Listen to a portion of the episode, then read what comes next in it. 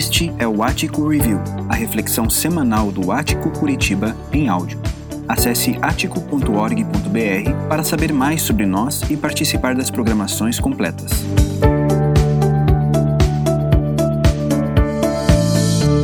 Nós estamos nessa série intitulada Vida em Comunidade, resgatando a alegria retomando a caminhada. E um pouco do, do, do, que aconteceu até agora, né, ao longo dessa série, na primeira semana nós tivemos o tema família estendida. Esse é um tema muito importante que às vezes a gente utiliza como um chavão, né? A igreja como uma família estendida, mas isso é um tema muito importante. É algo que nós precisamos compreender e sempre praticar de que aqui é um espaço onde nós podemos nos considerar e sermos chamados de uma família de apoio e cuidado mútuo. Na semana passada, o tema do pastor Tiago foi com o perdão e a reconciliação, ou seja, a comunidade como um espaço onde há perdão e reconciliação mútua para que nós possamos crescer e sermos transformados pela palavra de Deus. E hoje o tema que nós iremos abordar é o cuidado mútuo. O cuidado mútuo. Eu gosto dessa compreensão, dessa ideia de que a comunidade não é meramente um aglomerado de pessoas mas é um local onde nós podemos ter o cuidado mútuo, um cuidando do outro. E como vocês puderam perceber no vídeo que nós tivemos, a Ellen, em uma das falas, mencionou que o amor, o amor é aquilo que divide, nós dividimos e ao mesmo tempo multiplica. Isso é o cuidado.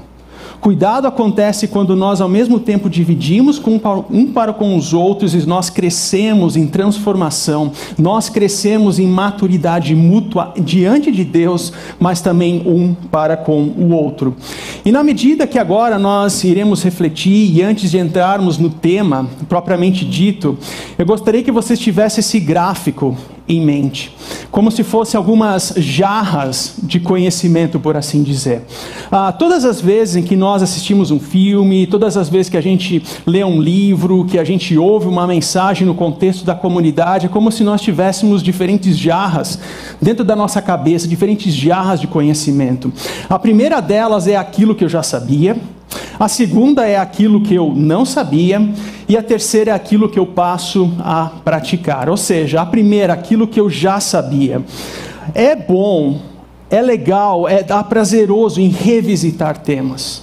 Por exemplo, todo mês de dezembro, lá em casa, eu e minha família nós paramos para assistir o clássico Esqueceram de Mim.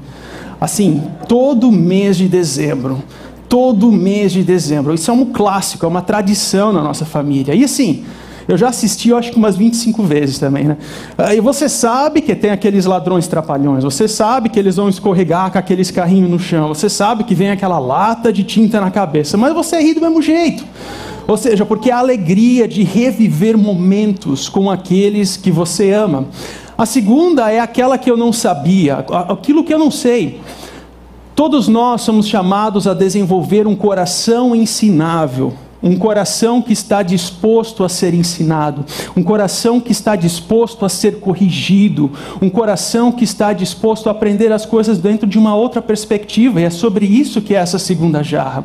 E por fim, como resultado disso tudo, é aquilo que eu passo a praticar, seja para confirmar aquilo que eu sei, seja para reorientar a rota e ter uma nova compreensão acerca daquele assunto. Enquanto nós refletimos sobre o tema do cuidado mútuo nos próximos minutos, o meu convite é que você se situe dentro desse fluxo, dentro dessas jarras e perceba onde você se encontra, para que você seja, não apenas, como nas palavras de Tiago, não apenas um ouvinte da palavra, mas também aquele que pratica a palavra de Deus na sua vida. Pois bem, a, a reforma protestante do século XVI cunhou um termo teológico que nos ajuda muito a entender o tema de hoje, que é o incurvatus em se. Ou seja, esse é um termo latim, um termo teológico, que ele aponta e tem como significado curvado para dentro de si mesmo. Nós, como consequência da queda, como consequência da nossa desconexão com o Criador, nós temos uma tendência natural para sermos curvados para dentro de nós mesmos. Nós temos uma tendência de olhar para dentro de nós mesmos como um fim em si mesmo. E a consequência que se constrói a respeito disso é que gera um individualismo, é que gera uma solidão, é que gera uma autonomia e assim por diante. Isso é um incurvatus em C do qual nós sempre precisamos estar alertas de que é uma realidade que acontece nas nossas vidas. Porém, a individualidade, a individualidade é bom. Individualidade é o que positivamente nos distingue. Por exemplo, um é mais extrovertido, outro é mais introvertido, um é um cara mais prático, o outro é o cara mais acadêmico e assim por diante. Uma distinção que nós temos é a nossa diversidade. O individualismo é ruim. O individualismo é o incurvatus em si. É eu me basto, eu olho para dentro de mim mesmo como um fim em si mesmo. Da mesma forma, a solitude é boa. Solitude é aquele tempo com Deus. Solitude é aquele tempo onde que quando você está trabalhando ao longo do dia, daí você bota as crianças para dormir, né? Quem tem pai aqui, quem tem crianças, né? Coloca as crianças para dormir e dá aquele ar de respiro, assim, é a solitude da casa agora que está quieta, né? Daí você tem aquele tempo com Deus, aquele tempo de leitura, aquele tempo de diálogo com o cônjuge. A solitude é boa. A solidão, ela é doentia. A solidão, ela é nociva. A solidão é um incurvatus em si. E nesse sentido, Dietrich Bonhoeffer, que foi um teólogo alemão executado na Segunda Guerra Mundial, ele faz um alerta aqui muito interessante acerca desse tema. No livro Vida em Comunhão, ele diz: quem não suporta a solidão, que tome cuidado com a comunhão. Quem não se encontra na comunhão, que tome cuidado com a solidão. Parece ser aqui um jogo de palavras jogado ao vento, mas há um significado muito profundo aqui. Na primeira afirmação, quem não suporta a solidão, aqui ele está se referindo à solitude, esse tempo saudável com Deus, esse tempo saudável de quietude. Quem não suporta isso, que é aquela pessoa inquieta que sempre precisa falar, essa pessoa, ela vai afetar a comunhão como um todo, porque ela vai falar antes de pensar. Quando ela é divertida, ela vai explodir. Ou seja, você precisa se alimentar na tua solitude para que também possa contribuir no coletivo da comunhão. Mas o contrário também é verdadeiro. Quem não se encontra na comunhão, que tome cuidado com a solidão. Quem não valoriza esse momento, que não dá importância para o coletivo da comunidade, que tome cuidado com a solidão. Porque às vezes a solidão ela não acontece na primeira ausência, ela acontece no médio prazo, ela acontece no longo prazo e assim quando nós menos esperamos nós já estamos implodidos por aquilo. Que tome cuidado com a solidão. E aqui eu falo na perspectiva de um teólogo, mas nós temos também profissionais na área da saúde que vão trazer as consequências da solidão na vida emocional, na vida física, para a saúde. Então, a solidão não é algo meramente um linguajar teológico, é algo que também se aplica na sua vida e que traz consequências na integralidade. Isso me faz também lembrar na mitologia grega sobre a história da queda de Ícaro. Para você que gosta de história, que gosta de filosofia, essa é uma mitologia onde Ícaro e seu pai, eles estavam presos numa ilha e como forma de sair dessa ilha, o pai, ele constrói asas de, de pena amarradas com a cera de abelha. Se você é engenheiro, eu não sei se essa matemática fecha, mas é o que a mitologia diz. E aqui a história conta, a mitologia conta que Ícaro, ao invés de ele estar junto do cuidado do pai, ele se isola, ele cria uma autonomia própria, uh, com perdão da redundância, mas ele chega perto do sol e, como consequência, aquela cera derrete e ele cai. E esse é um ensinamento que a história, essa mitologia traz que é alguém que abriu mão do cuidado do pai para viver uma vida isolada, para viver uma vida autônoma, para viver uma vida individualizada.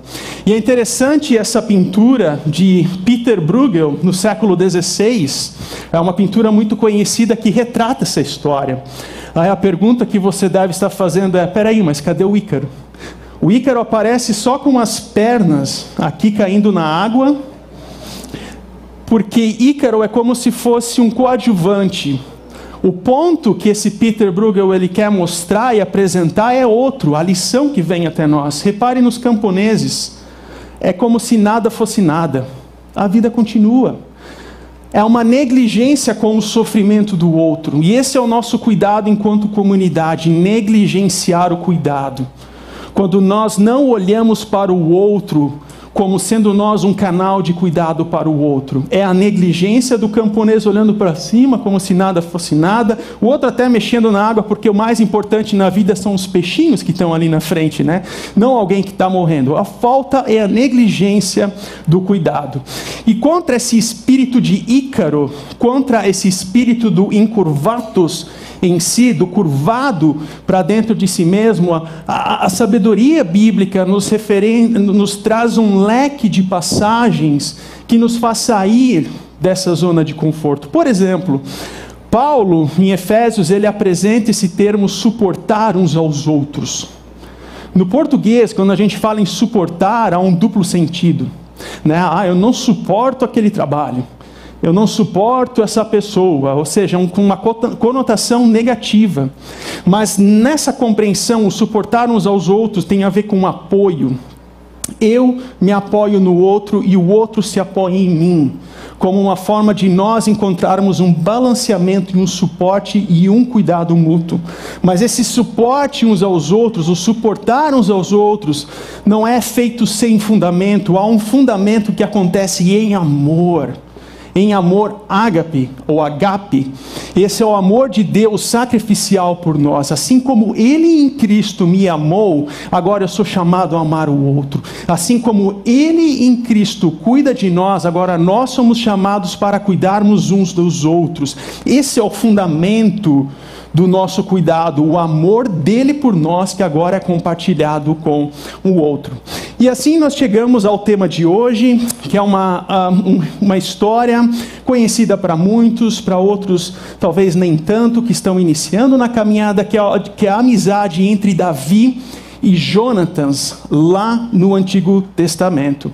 Antes de a gente entrar no texto propriamente dito, é importante a gente situar o contexto da nossa reflexão de hoje. Então, quando nós olhamos para essa grande narrativa das Escrituras, o nosso texto, livro de 1 Samuel, se encontra justamente aqui nessa faixa que tem a ver com a constituição da monarquia de Israel. Ou seja, Israel era uma confederação tribal e eles queriam um rei. Todos os outros povos da região possuíam um rei, então nós queremos um rei também, nós queremos ser como eles. E o testemunho bíblico aqui é um pouco paradoxal, no sentido de que, ao mesmo tempo que Deus escolhe Saul para ser o rei de Israel, diz que também o povo ele escolheu Saul para ser o rei do povo. E os critérios utilizados pelo povo foram: esse cara aí é alto, esse cara aí é bonito, esse cara aí é fortão, então ele vai ser um grande líder. E ao longo do livro de 1 Samuel, a gente percebe o quanto Saul se desvia da vontade de Deus. Isso talvez seja esse o nascedouro daquela expressão: quem vê cara, não vê coração. Quantas pessoas, e vamos ser bem sinceros agora, Quantas pessoas você viu pela primeira vez e pensou assim no íntimo do teu ser? Eu não vou com a cara daquela pessoa. Eu não vou com a cara dela. Aí vem uma conversa, aí vem a segunda conversa, aí vem a terceira conversa, e de repente, pô, essa pessoa não é tão má assim. E ali se estabelece um vínculo de relacionamento. Deus não olha para nós dessa forma. Deus olha para nós a partir e por meio do nosso coração. E cuidado mútuo, um princípio de cuidado mútuo, ele se inicia não a olhar para a cara, para a face, para o externo, mas olhar para o coração.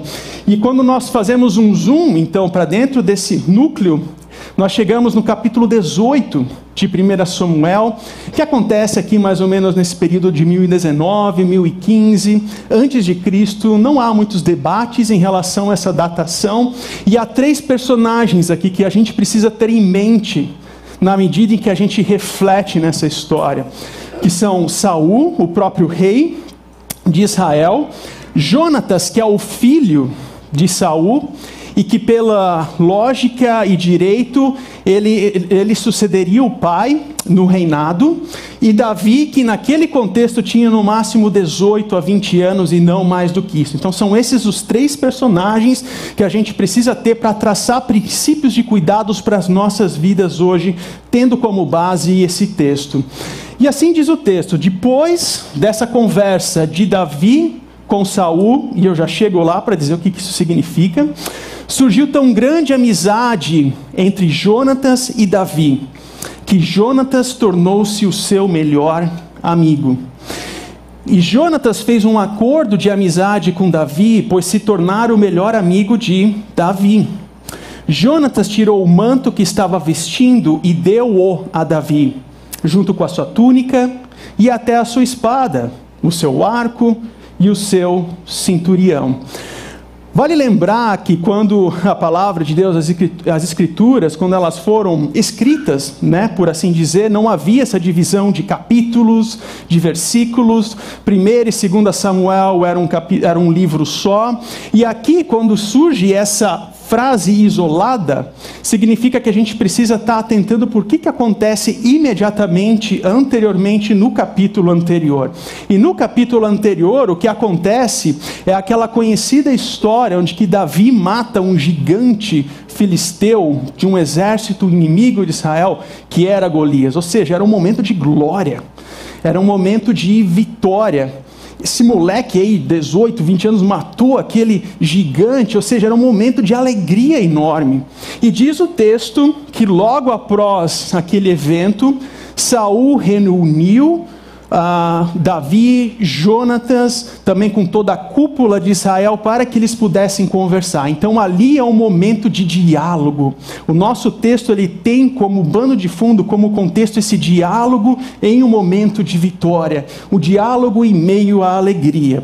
E o texto diz que então, naquele momento de diálogo, surgiu tão grande amizade entre Jonatas e Davi que Jonatas tornou-se o seu melhor amigo. Essa é uma tradução de uma linguagem que a gente chama NVI, mas uma tradução mais antiga, da chamada Almeida, faz uma inversão um pouco mais interessante aqui, porque ela diz que a alma de Jonatas se ligou com a alma de Davi. E Jonatas o amou como a sua própria alma. O termo alma aqui, infelizmente, uh, o, o, hebraico, ele, o alma não chega lá. É, é uma expressão limitada uh, desse termo que aparece até mais de 700 vezes ao longo do Antigo Testamento, porque alma para nós, no mundo ocidental, parece que é aquele fantasminha, assim, né? Dentro de nós, assim, e, e não é isso que o termo em si está querendo trazer. O termo aqui é o nefesh, que se chama a vida na sua integralidade. Inclusive a Beth no fórum essa semana fez menção sobre isso, que a nossa vida ela acontece dentro de um contexto integral. Isso é o nefesh. É a vida na sua integralidade. Nefesh literalmente significa garganta. Então, se eu corto a garganta, eu perco a nefesh, eu perco a vida. E o Nefesh dá essa ideia do ser humano necessitado. Nós temos necessidades físicas, nós temos necessidades emocionais, nós temos necessidades espirituais que apenas é complementada com a presença do outro. E aqui o Nefesh está querendo dizer que a vida como um todo de Jonatas se ligou com a vida como um todo com Davi. Vida ainda não é um termo ideal para traduzir o Nefesh, mas é o que melhor chega lá. Então é a vida na sua integralidade, não apenas algo que acontece aqui no círculo espiritual de uma igreja, mas lá na tua organização, é lá no grupo pequeno que você participa, é lá no teu convívio com uma família, é ali que você vivencia a espiritualidade. Isso é o Nefesh. E aqui um adendo, um parênteses em relação a essa passagem especificamente, porque como nós estamos também nessa semana do fórum, que é gênero, família e identidade, há algumas leituras mais abertas que suportam e defendem que aqui há uma relação homoafetiva entre Davi e Jonatas. Né? O termo utilizado aqui é que Jonatas o amou como a sua própria alma. Ah, esse termo, o amor, ele, ele, no contexto do Antigo Testamento, ele aparece mais de 200 vezes, em nenhum momento ele se refere a esse amor homoafetivo. Né? E mais adiante, no contexto da morte de Jonatas, Davi diz que é, amou a Jonatas mais do que uma mulher. Isso é uma literatura, literatura poética daquela época, então nós não podemos colocar as nossas lentes da cultura de hoje na leitura do texto. O processo ele precisa ser ao contrário. É a palavra de Deus que vem até nós como norma normas, ou seja, a norma que rege, a norma que dá direcionamento para as nossas vidas e não o contrário. Então existem afirmações nas escrituras que são estranhas ao nosso contexto contemporâneo, porque é uma cultura diferente. Por exemplo, leia o livro de Cânticos. Assim, é um livro erótico, não pornográfico, é diferente, é erótico. E ali é, é romântico aquilo ali, é muito romântico. Mas tem cada afirmação ali que é muito estranha para os nossos dias. Imagine você chegar para sua amada e falar que os seus dentes são lindos, são como uma ovelha tosquiada. Ou uma amada que chega para o amado e diz: Nossa, você é linda, é como uma gazela no campo.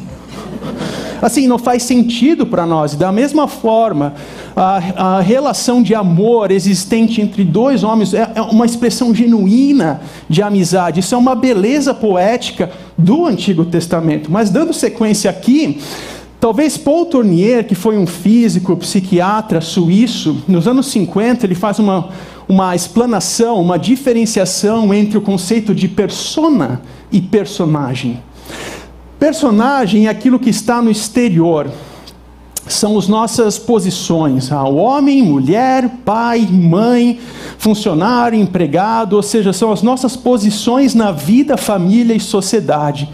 Persona tem a ver com o nosso núcleo, tem a ver com a nossa essência, tem a ver com aquilo que nós somos, é o íntimo do nosso ser. E muitas vezes os nossos relacionamentos são impessoais porque eles acontecem somente nessa esfera das máscaras. Oi, tudo bem? Como é que você está? Sim, estou muito bem. E a família vai bem? Sim, vai bem. E acabou por ali. Quando o nosso chamado, o nosso desafio é termos relacionamentos de personas, e isso é o nefesh, é a nossa integralidade, é todo o nosso ser, a nossa vida também em serviço de cuidado ao mútuo ao outro. E um ponto aqui que é muito importante para nós no nosso dia a dia é que esse relacionamento de amor, de amizade, de pureza aconteceu entre Davi e Jonatas. Não foi entre Davi e todo o povo de Israel. Não foi entre Jonatas e todo o povo de Israel. Ou seja, talvez Deus esteja te chamando para fazer a diferença na vida de uma pessoa. Com cuidado, com amor, sendo um canal de cuidado para aquela pessoa. Você, como líder de grupo, talvez Deus esteja te chamando para fazer a diferença naquele núcleo de pessoas como sendo um canal de cuidado mútuo e amparo para aquelas pessoas, e assim por diante. E o texto continua dizendo que e Jonatas fez um acordo de amizade com Davi, pois se tornara o melhor amigo de Davi. Jonatas tirou o manto que estava vestindo e deu-o a Davi, junto com sua túnica e até a sua espada, seu arco e seu cinturão. O que está acontecendo aqui? Eles fizeram um acordo. E o acordo aqui ele tem como significado cuidado, ou seja, não é um acordo voltado para interesses pessoais. Ó, oh, você é amigo desse cara porque eu posso faturar. Ó, oh, eu vou ser amigo desse cara aí porque eu vou ganhar uma promoção. Eu vou ser amigo desse cara aí porque ali na frente eu vou ver uma vantagem para mim. Não, isso tem a ver com uh, tem a ver com cuidado. É um acordo onde que, e a sequência do livro de Samuel vai trazer essa informação, que se Jonatas viesse à morte, ou Davi, o outro cuidaria até mesmo da sua família. Isso é cuidado, isso é compromisso. E esse acordo, esse cuidado, ele conduz a uma parte que é de extremamente de extrema importância, que é quando Jonatas tira o seu manto e dá a Davi. O que está querendo dizer aqui? Manto no livro de Samuel significa realeza. Ele está tirando o seu direito de sucessão ao trono, ao reinado de Israel e passando para Davi. Ele está sacrificando algo que por ele, que, que seria direito dele mas ele está passando ao outro. E junto com isso ele retira a túnica, a espada, o arco, o cinturão, ou seja, que são instrumentos de guerra. E ele está reconhecendo a Davi como uma autoridade. Jonatas não tem sede de poder. Há pessoas em que o objetivo único da vida é ter poder. É na comunidade, é na empresa, é na família, é não sei aonde. E aquilo é uma vida de inquietude que transparece em todas as áreas da vida. E aqui nós encontramos um ato de humildade, de colocar o outro superior a mim mesmo. Vocês conseguem sentir o que está acontecendo aqui? Ele está abrindo mão de algo que talvez ele sonhou a vida toda e passando por uma pessoa da qual Deus estava chamando para assumir a liderança de um povo. Isso é um ato de humildade. Isso é um ato de colocar o outro superior a mim mesmo. A humildade é um princípio do cuidado mútuo. Se nós não temos humildade com o outro, também não há cuidado. E aqui isso é a obra, aquilo que em última análise Cristo fez por nós na cruz. Ele entrega, ele sai da sua realeza, do seu espaço eterno, ele faz, se faz carne, ela entra, ele entra na história, ele morre por nós e esse acordo é com o sangue derramado, selado pelo perdão dos nossos pecados. Aquilo que ele fez por nós na cruz é um ato de humildade que agora nós exercemos com o cuidado com o outro. E depois o texto também continua dizendo que daquele dia em diante, Saul, agora Saul entra na história aqui. Saul manteve Davi consigo e não deixou voltar à casa do seu pai. Relembrando, Davi mata Golias, há toda aquela reunião acontecendo, um momento de glória, todo mundo se perguntando quem é esse moleque aí que matou o Golias. E ele, e ele pensa: peraí, peraí, deixa esse cara aqui comigo. E ele não retornou à casa do pai.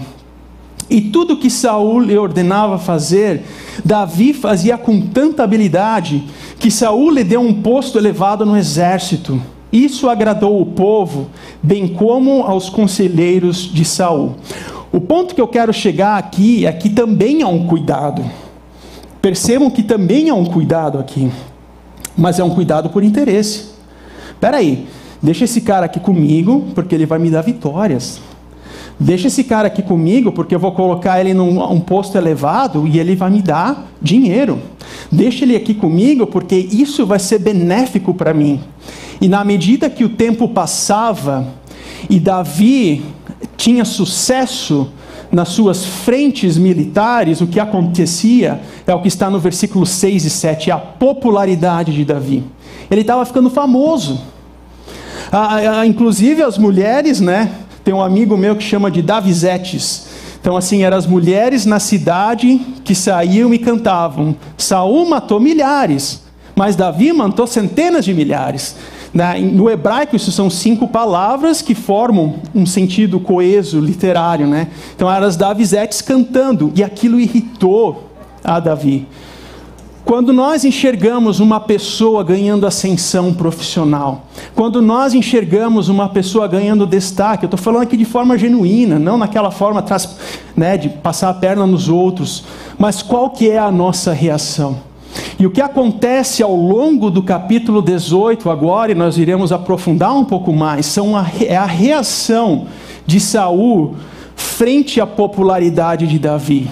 O que, que acontece com Saul? Em primeiro lugar, ele fica aborrecido. Aborrecido é o que acontece e é descrito no versículo 8. A palavra aborrecido aqui no, no, hebraico significa que esta palavra era mal aos olhos, não era aos ouvidos, era aos olhos. Ele estava enxergando as pessoas festejando o sucesso de Davi, ele estava aborrecido com aquilo. E muitas vezes nas nossas vidas a gente precisa entender que ser cuidado também significa, com palavras de sabedoria, receber puxão de orelha. Também significa, com palavras de sabedoria, uh, receber advertências. Isso faz parte da nossa vida. É assim que as coisas funcionam. E ao invés de Saul entender ali como uma advertência, ele, não, ele fica aborrecido. Ele tem outro efeito, um efeito contrário. Um exemplo pessoal é que antes de eu entrar na, no seminário, na faculdade de teologia, eu fazia um curso de, de comércio exterior, eu estava finalizando o curso na faculdade, ah, iniciando a minha caminhada cristã. E certa vez nós estávamos numa reunião de pequeno grupo, lá na minha comunidade de origem, e assim, com irmãos que eu sabia que naquele espaço eu poderia compartilhar experiências da vida, porque havia fidelidade, havia respeito. Eu amava aquele círculo de amizades, né? E um deles era uma pessoa assim muito sábia, na questão do empreendedorismo. E eu compartilhei um desejo naquele momento que eu tinha de abrir um negócio e eu comecei a articular toda a minha o meu plano de negócios de uma forma eloquente, onde eu falava as minhas entradas vão ser assim, as minhas saídas vão ser assado, eu vou ganhar tanto, e em X meses eu vou ter Y e assim, assim, assado. E quando eu terminei aquela eloquente explanação e eu achava que eu receberia um uníssono amém, o que teve foi um silêncio. Gente, aquele silêncio doeu. Assim. Era um silêncio. E aquele meu amigo, muito experiente na área do empreendedorismo, ele ficava olhando assim para o alto, para cima. Dele falou para mim assim: Isso não vai dar certo. Isso não vai dar certo. Claro, o tempo passou, a gente olha para trás, mas ali foi uma palavra de advertência. Porque eu estava olhando ali para o meu ego, eu estava olhando para mim mesmo. E há situações na vida em que a gente precisa de um cuidado extra, de um puxão de orelha para nos mostrar e nos direcionar, com sentido de sabedoria, no sentido de amor, não de vingança, mas que faz parte da nossa vida, o encurvatus em si, olhar para dentro de mim mesmo. Isso é cuidado. Que por sinal, quando eu iniciei a caminhada de fé naquela comunidade, eu tinha 20 anos. Ah, eu participei de um grupo de jovens, e se você me perguntar o que foi falado naquela noite, eu não sei dizer, eu não lembro. Mas o abraço que eu recebia dos irmãos e das irmãs naquele local, ah, isso eu lembro até hoje. Isso é cuidado. Isso eu lembro. E na, aquela necessidade do nefesh, da vida como um todo, ali eu percebi que era um espaço entre amigos, em que eu podia compartilhar das minhas experiências e agonias, da minha dor, do meu sofrimento e eu teria ouvidos para ouvir e também dar direcionamento nas nossas vidas. Mas o aborrecimento é um limitador do cuidado. Se eu luto com o aborrecimento, né, cara xoxa toda hora, hum, hum, então isso é um limitador do cuidado. Eu não passo a olhar para o outro como um canal de cuidado nele. E o texto continua dizendo que também Saul teve inveja, teve inveja de Davi. Que interessante. E a inveja significa a dificuldade de se alegrar com o outro, é, é, o desprezo do outro. Não, aquele cara tem esse cargo, mas porque ele é assim com o chefe, ele é amiguinho do chefe. Aquela, aquela mulher é bonita, mas tu sabe quanto tempo ela fica na academia? Eu não tenho esse tempo, é por isso que ela é bonita. Ou seja, é sempre o desprezo do outro. Não consegue se alegrar com o outro. Cuidado mútuo acontece quando eu posso me alegrar com o outro. Caso contrário, eu vivo, eu vivo uma vida de sustentar os olhos dos outros. Eu preciso sustentar os olhos dos outros com, com as minhas posses, com as minhas coisas, com as minhas mídias sociais. É uma vida orientada com telos, com o alvo de, de saber o que, que os outros estão pensando a respeito de mim mesmo. Isso é um limitador do cuidado. Quando que a inveja ela precisa ser bloqueada e compreender que o meu papel é suportar o outro. Suportai-vos uns aos outros em amor. E o texto também dá sequência dizendo que Saul, ele teve ira. Há um momento da história em que Davi ele está tocando a sua harpa como parte do seu papel, como parte da sua vocação ali no palácio. E de repente Saul pega uma lança do nada e quis matar o Davi. É esse é o contexto da situação. E é ira é uma pessoa que não é confiável. A pessoa que é irada, ela tem um temperamento explosivo, ela é aquele fio desencapado pronto para dar um choque. Pessoas com temperamento uh, explosivo ou que vivem essa constante ira, isso também é um limitador do cuidado, porque o cuidado acontece na mansidão. O cuidado acontece no ouvir o outro. O cuidado acontece quando eu abro mão de mim mesmo e passo a servir ao outro como um canal canal de cuidado. E por fim, o texto também apresenta que Saul teve medo. Medo é o oposto da ira. A ira eu explodo, o medo eu me encurvo. É o curvatus em si é paralisado nas minhas preocupações. Pô, esse cara vai me suceder. eu estou ficando para trás, e agora o que, que vai acontecer? E chega uma hora que você já não reflete de forma sadia e você comete loucuras. Tanto que, por fim, um outro limitador de cuidado que acontece na vida de Saul é que ele manipula, ele pega Davi, dá a sua filha como ah, para casamento, onde o interesse ali daquele casamento é que Davi fosse na linha de frente da guerra para morrer, ou seja, ele não faria o trabalho sujo. O exército inimigo faria isso naquele lugar. Isso é manipulação, isso é perversão, isso é um relacionamento tóxico. Relacionamentos tóxicos não constroem. Relacionamentos tóxicos, eles destroem. E isso é um limitador do cuidado, porque não permite com que eu olhe para o outro como um canal de cuidado. E esses são os cinco pontos de um capítulo inteiro que eu resolvi de forma tópica, que são os limitadores do cuidado na vida do Saul: aborrecimento, inveja, ira, medo, manipulação.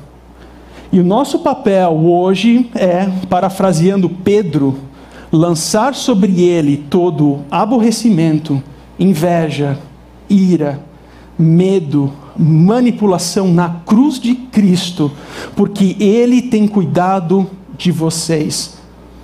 Como forma de ser um canal de cuidado para o outro, eu preciso também me deixar ser cuidado por ele.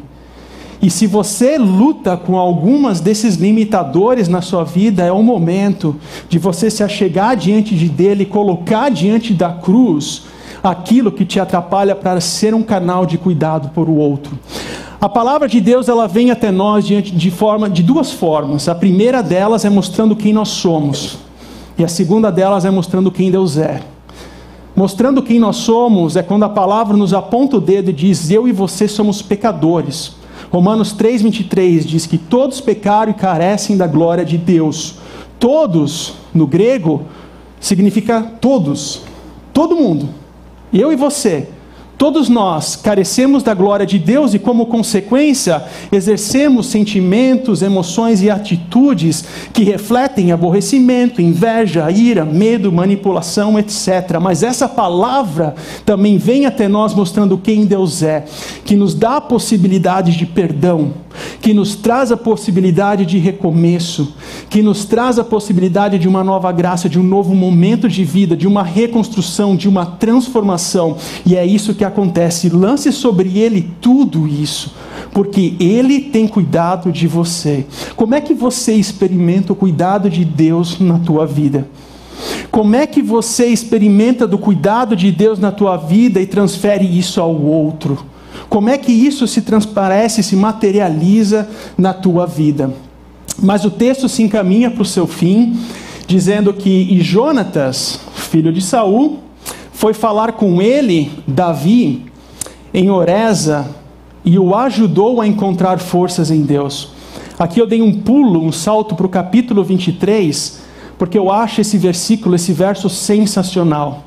O que acontece aqui nesse interim é que Saul ele fica tão maníaco, ele fica tão louco, ele fica tão indignado com aquilo que ele passa a, a perseguir Davi de forma doentia. E Davi, consequentemente, foge. E uma dessas fugas, então Jonatas vai ao encontro de Davi para ajudá-lo a encontrar forças em Deus.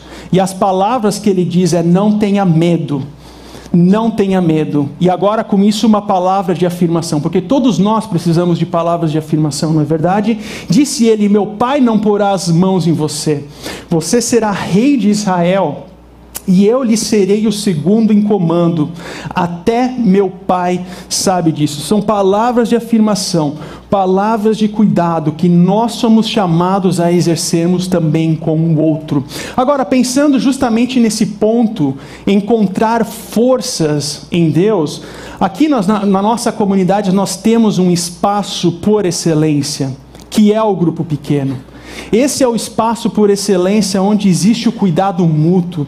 Esse é o espaço por excelência onde o cuidado, não apenas pastoral, mas também dos próprias pessoas, acontecem de uma forma onde que talvez pessoas que vivem na sua solidão, no seu individualismo, elas não conseguem experimentar, enxergar a graça que é ter esse convívio com outros irmãos.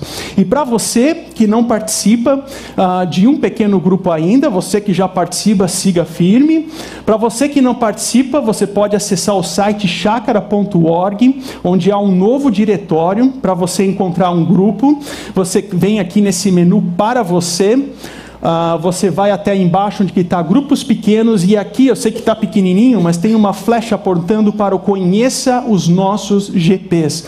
A partir do momento que você clica naquele link aparecerá um diretório mais ou menos nesse, nesse formato, onde você pode fazer filtro por faixa etária, por facilidade, por formato, por dia de semana, ou se você quer saber se existe um grupo pequeno próximo da sua residência, daí você pode clicar no mapa aparece um mapazinho da cidade, até mesmo com os grupos pequenos em outras, em outras cidades. Então o mapa é muito interativo nesse sentido. Você escolher um grupo, vai aparecer uma tela mais ou menos nesse sentido, onde você acessa, clique para acessar e solicitar o acesso. Então o sistema infelizmente está em inglês, mas é esse botãozinho aqui onde você solicita acesso. E eu escolhi esse grupo pequeno aqui para mostrar porque existe uma informação muito muito importante aqui, que é uma tal de churrasqueira. Né? Então, isso é algo muito importante nos grupos pequenos. Camisa do Palmeiras é consequência da queda, mas aqui nós temos então uma churrasqueira, porque o churrasco é a comida mais espiritual que existe. Né? Então, é, é esse mais ou menos o acesso, o caminho para você. E partindo aqui agora para o nosso encerramento, uma palavra de conforto de encorajamento aos líderes e principalmente aos anfitrião, anfitriões, né, dos nossos pequenos grupos. Isso é algo que vale para todos nós, mas principalmente para esses. Uma pesquisa realizada por uma instituição, uma organização luterana nos Estados Unidos, procurou saber o que faz um lar ser espiritualmente vibrante, ser espiritualmente saudável. É verdade, foi feito nos Estados Unidos, mas foram feitos também com vários grupos étnicos. Ou seja, é algo bem uma pesquisa bem multicultural nas suas informações. E a pergunta ela visava saber o que torna um lar mais forte, o que torna um lar mais saudável. E assim chegou-se à conclusão que as famílias onde possuem uma formação espiritual, um, espiritual, um, plano de formação espiritual, uh, uma, conversas que acontecem à mesa, na família, conectada com a hospitalidade de receber pessoas, ou seja, esse grupo de informação anexada com atividades do nosso dia a dia, como praticar atividades em conjunto, compartilhar experiências, compartilhar refeição com os outros, ou seja, essa matemática, esse combo, é o que conduz a um lar espiritualmente mais forte, um lar espiritualmente mais vibrante, um lar onde de fato se experimenta o cuidado não apenas no núcleo familiar, mas também no cuidado com o outro. E assim, nós chegamos na nossa parte final, na nossa retrospectiva, e o convite que eu faço para você é: o que era aquilo que você já sabia? Que tipo de informação, de conhecimento Deus falou para você, onde que você teve alegria em revisitar, em alegria em ouvir de novo? Mas o que era aquilo que eventualmente você não sabia e precisa ponderar? O que era aquilo que você ouviu, já sabia, mas precisa compreender ou pensar numa outra perspectiva a respeito do cuidado mútuo? E por fim, o que você vai praticar? o que você vai confirmar na sua vida, o que você vai continuar fazendo, mas o que, que você precisa mudar e praticar, na certeza de que o cuidado dele nos transforma de dentro para fora e nos conduz para o cuidado também com o outro. E assim nós terminamos com para refletir e praticar dos cinco limitadores de cuidado que foram aqui mencionados Quais deles ou qual deles tem se manifestado em sua vida? Reflita sobre isso. Existem outros outros limitadores do cuidado que talvez não transpareçam no texto. Agora seja sincero e olhe para eles. Aonde você se encontra? Aonde Deus precisa trabalhar na sua vida? Uma vida incessante de aborrecimento, de medos doentios, de inveja alheia, de ira explosiva, de manipulação dos outros, que isso encerre na cruz de Cristo e que você possa ser transformado de dentro para fora para refletir o caráter de Cristo aos outros, de amor, de cuidado, de direcionamento, de consolo, de amor. E na sequência, participe de um grupo pequeno como espaço por excelência de cuidado para encontrar forças em Deus. Lá é o local onde você, de forma mútua, encontra forças em Deus. E se você já participa, persevere como um canal de cuidado a outros. Perseverança é uma virtude cristã e que seja também assim na sua vida, e que essa comunidade possa crescer em maturidade com Cristo, experimentando do cuidado dele, porque ele nos amou primeiro e como consequência, nós amamos uns aos outros. Por causa da obra que ele fez por nós, assim nós podemos ser, eu e você, um canal de cuidado para com o outro. Que seja assim na minha vida, que seja assim na sua vida, que seja assim entre nós. Amém.